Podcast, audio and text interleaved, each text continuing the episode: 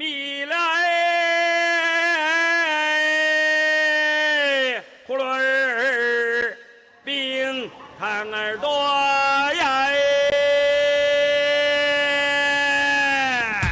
新来的大洋娃，那么六毛六毛，一块一块，一粒三百一块喽。5000年の歴史と13億の人口最先端のライフスタイルから昔ながらの懐かしい暮らしまでありのままの中国を紹介する。生き生き中国に好、こんにちは。生き生き中国の時間となりました。お相手のリュウエリンです。今回は引き続き、北京の冬の風物詩にスポットを当てます。はい。先日の番組では北京ならではのタンフールーをご紹介しましたよね。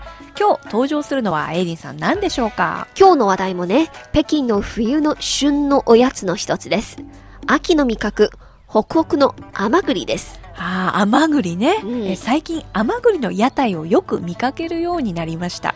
はい。でも、吉野さん、一つ不思議なことに、日本では甘栗を売っているところで、天津甘栗とはいいう看板をよく目にしますね。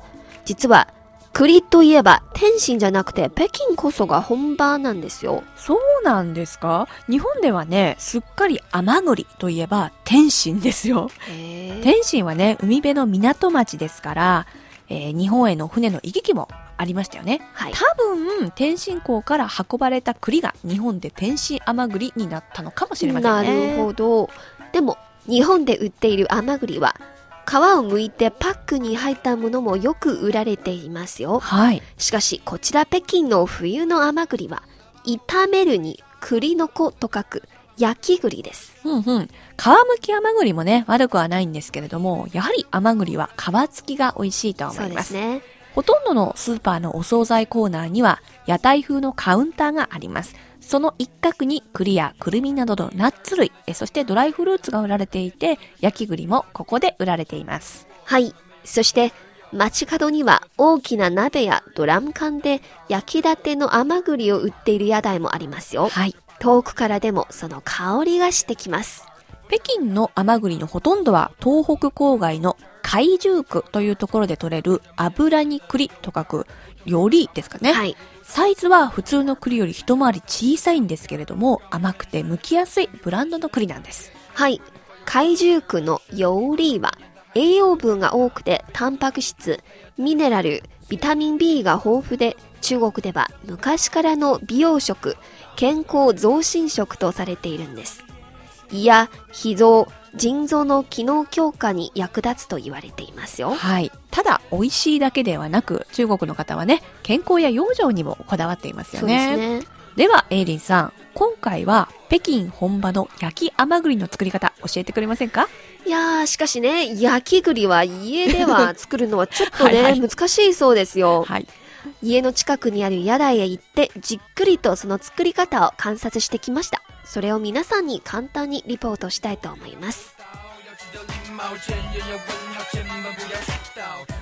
まずは大きな鍋に小粒の石を入れますはい。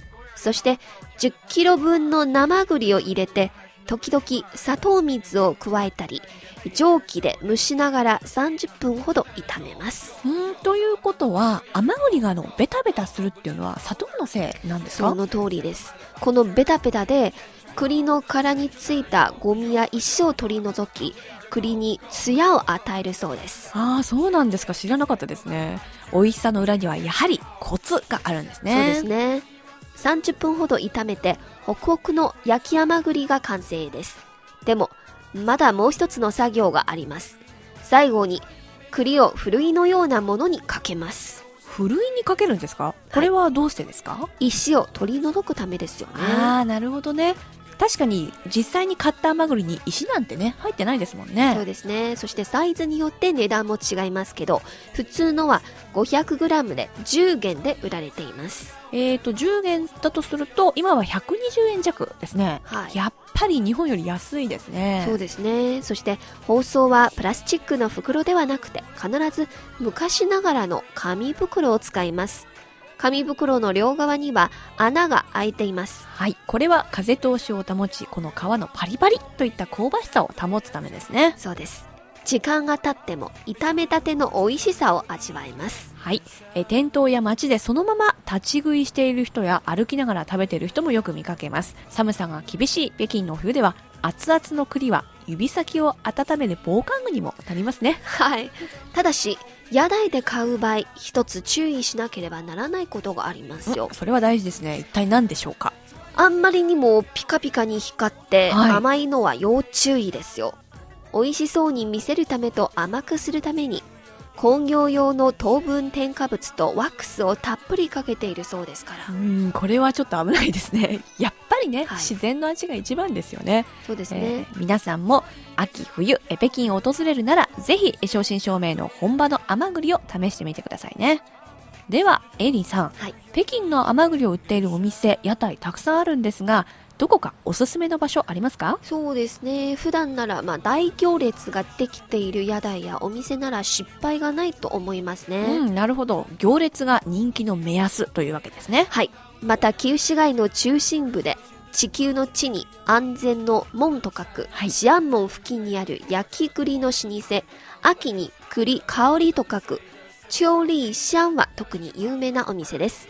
あそこの甘栗は 500g で15元、普通のよりやや高いですけど、いつも買い求めるお客さんが長い行列を作っていて、毎日500キロ以上も売れるそうですよ。そうなんです。ここ有名ですね。はい。いつもね道に沿ってたくさんの人が並んでるんですよ、えー北京の焼き甘栗伝統のおやつでもありお茶にもぴったり今日番組が終わってから買いに行きましょうかはい、実はこちら CRY 北京放送の近くにもいくつか美味しい店がありますよ。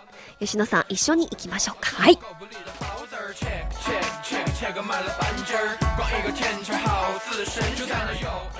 北京暮らし。今日は北京の冬の風物詩の一つ、冬の旬のおやつ、北京本場の焼き甘栗にスポットを当ててご紹介しました。